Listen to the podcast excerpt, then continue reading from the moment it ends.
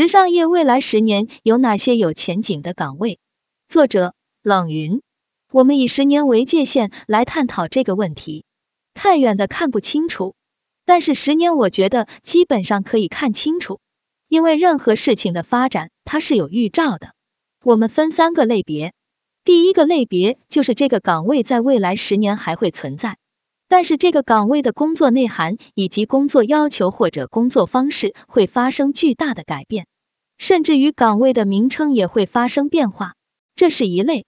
第二类就是要被淘汰的岗位，第三类是新岗位。三 D 服装设计师，针对现在的服装设计师，理论上大家应该懂市场，懂消费者，具备一定的产品创造能力，还要懂版型与工艺。当然。这个只是理论要求，市场上真正符合上述条件的设计师并不多，特别是真正理解消费者痛点的设计师与做原创的并不多。这也因为现在很多的设计师还是以改款和抄款为主。不过，在未来十年，这类设计师需求数量会大大降低，机器可以更高效的做出推荐方案。网友陆信说道：“虽然我不是服装设计师。”但最好的朋友是，他们工作并不是设计多么前卫和时尚，只是更多的为了迎合市场，也有些无奈。这也体现了市场对设计师有设计能力的要求，以及要求具备对市场的洞察能力、社交能力、营销自己的能力。没错，我前面说以抄款、改款为主的设计师，主要在批发市场与大众品牌公司。对于设计师品牌的设计师。那么真的是要全面人才了。设计师需要懂设计、营销、社交，还要懂怎么跟媒体打交道，要能下工厂接触供应链。所以从这个角度来说，要求是非常全面的。当下对服装设计的另个误解是将服装设计等同于视觉艺术。如果作品没有让人产生视觉上的惊艳感，就会觉得自己的设计没设计。服装究竟是功能大于视觉？还是视觉大于功能呢？其实对于绝大多数消费者，都首先是要穿的舒适，其次才是好看。将服装设计等同于视觉艺术，会导致设计师容易忽略服装的基本功能问题。其实服装设计有视觉艺术的成分在，但是服装设计并不等于视觉艺术。服装设计是个综合的学科，包括了廓形、结构、材料、工艺。色彩、印花、图案等各个要素的整合与创新，上述是当下服装设计师市场存在的问题。接下来我们看看这个职业将如何发展。我相信服装设计师的工作内涵会发生巨大的变化。这个变化有两个关键词：三 D 设计与可持续时尚。三 D 设计其实是数字化的一部分。这个过程还可以涉及 AI 设计与 AI 流行趋势的运用，整个行业都在数字化转型。对于未来的服装设计师来说，最主要的是去考虑如何适应 3D 设计所需要的技能。3D 设计是一种软件，一般都需要经过培训才可以掌握。对于 3D 设计师而言，以前只会画平面结构图，或者对服装结构工艺了解不够。或者空间思维差的，也许需要花费更多时间去掌握。但无论如何，我相信三 D 设计会得到普及，因为它确实可以大大提高整个行业的工作效率。可持续时尚设计是另外一个设计师的发展方向。可持续时尚也是一个很大的概念，从材料端到消费端都可以涉及可持续发展问题。设计师并不需要面面俱到。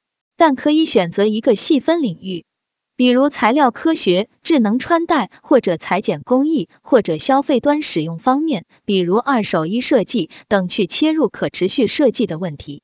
但终极目标就是如何在让大家穿上又美又舒适的衣服的前提下，能够做到对生态与人文、劳工、工匠等的保护。大家也可以去看一些国际一线院校的服装设计的专业。很多专业名称也在发生变化，不再仅仅是服装设计，大多带有更多的科技感，比如智能纺织材料设计、服装设计与技术等等。买手和商品，我要先给大家一个结论：选款型的买手还是只是做店铺间货品调拨？这些岗位未来即使不被完全淘汰，需求量肯定会大大降低。选款型买手是最容易被淘汰的，因为大数据能比你更懂消费者需要什么样的产品，机器可以更加高效的推荐哪些产品可能成为爆款。所以，如果你还在做这样的工作，我觉得可能最多五年以后，你就很难再有竞争力。所以需要尽快从这些简单及主要依靠个人感觉作业的方式中脱离出来。那么买手和商品运营未来的发展方向是什么？我认为有两个角色很有前景。商品企划师，这跟我们现在的商品企划还是比较接近的，只是商品企划师更像是个商品顶层设计师。现在大部分的商品企划做的还属于狭隘的商品企划。狭隘的商品企划主要是看产品研发端，比如产品上市波段、价格、成本设置等。在这里，我也顺便说下商品企划和设计企划的区别。设计企划是视觉导向、季节故事版、色彩、工艺、流行要素等；商品企划则更偏向于数据导向。我这里定义的商品企划师则涉及面更广，要求更高。这个岗位不仅需要了解产品与消费者，也需要对整体供应链非常了解。因为这个行业完成数字化转型后，虽然可能还需要五至十年时间，整个供应链从制造端到消费端都会被打通，部门与部门之间的壁垒与沟通成本会大大降低。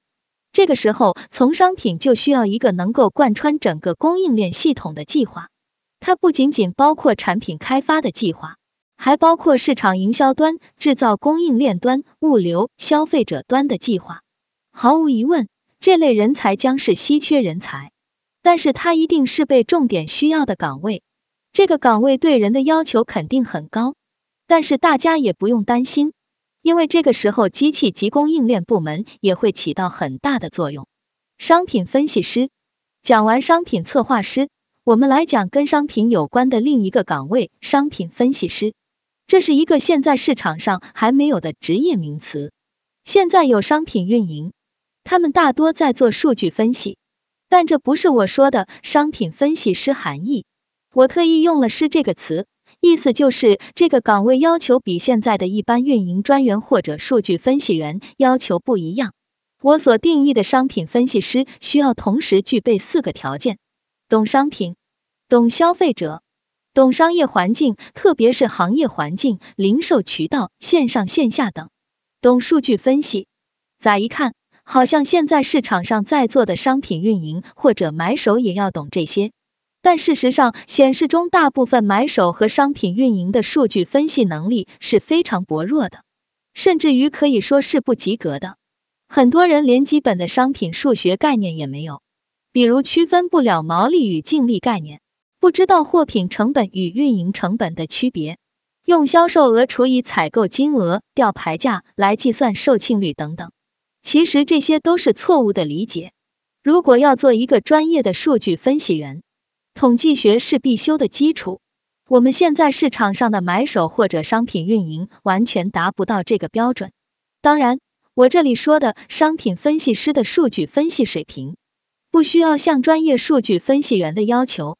假如专业数据分析员的统计学水平是一百分，我觉得商品分析师对数据分析的能力掌握在五十分到六十分就可以了。既然已经有了数据分析员，为何我们还要商品分析师？现在数据分析员的问题是缺乏对商业环境、产品及消费者的理解。对于特定的企业而言，数据如果不结合应用场景、消费者、产品、渠道等，是没有意义的。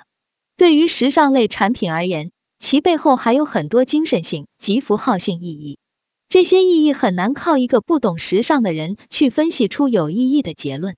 超级导购，导购是一个当下被普遍轻视的职业。大家知道，现在服装公司招应届毕业生做管培生，几乎都是从门店导购做起的。但很多大学生就觉得读了那么多年书，出来只是在店铺做销售。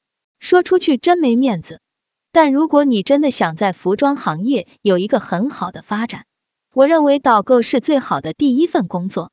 如果你看不起导购职业，那只能说明你真的不了解这个职业的意义。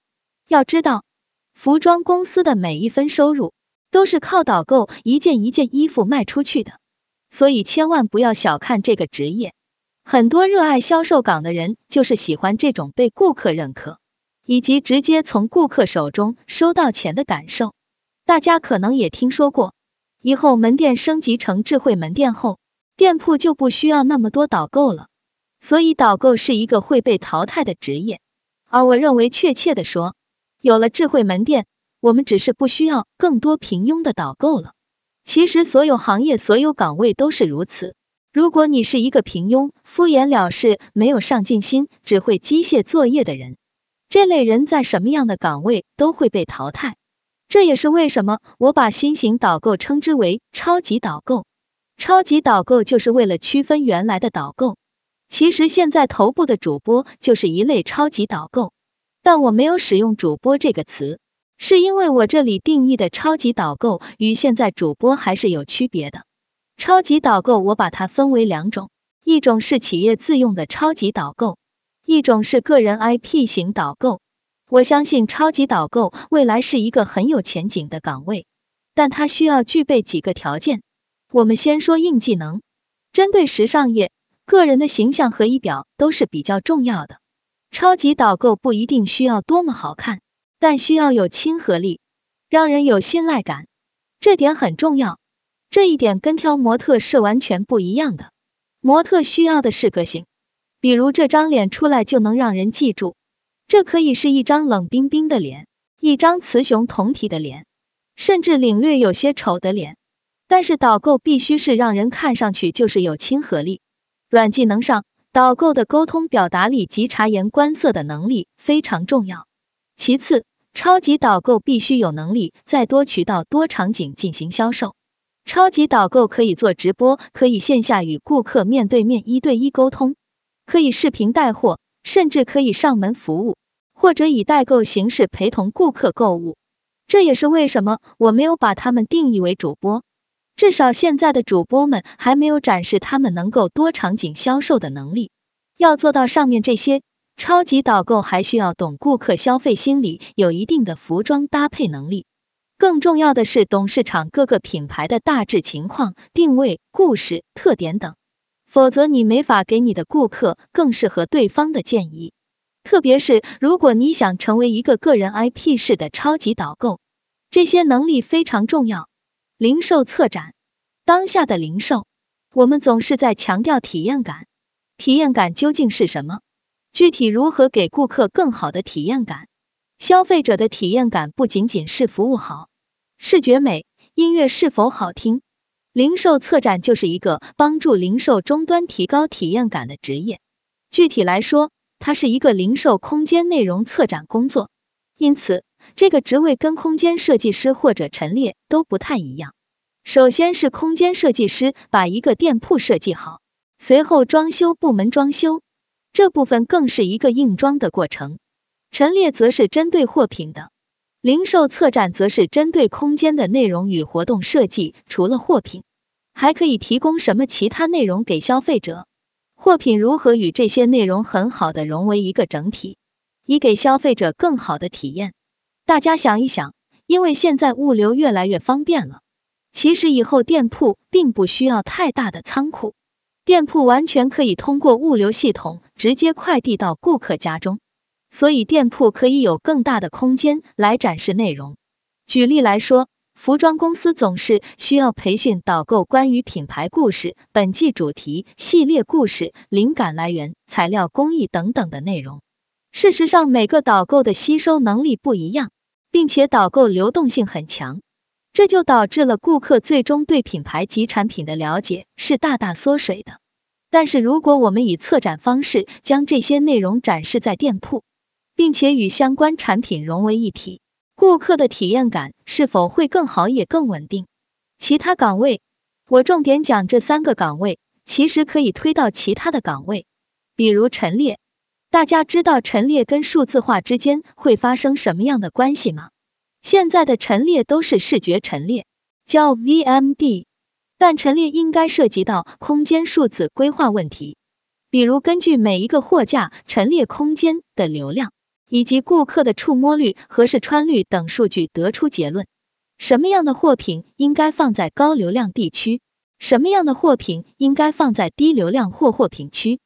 什么样的产品应该跟什么样的产品放在一起，更加容易提高连带销售等等，这是现在的陈列目前还没有达到的水平。现在的陈列都是以视觉为主来调整，基于陈列部门的空间销售数据几乎没有。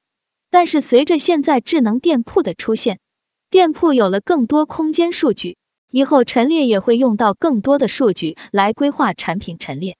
就总体而言。未来对人才的要求，关键词就是复合型、数字型。日复一日，机械性作业会越来越少。AI 并不会完全替代人类，但肯定可以替代平庸的员工。人的大脑被解放出来，主要做更多需要思考力的工作，创造、分析等。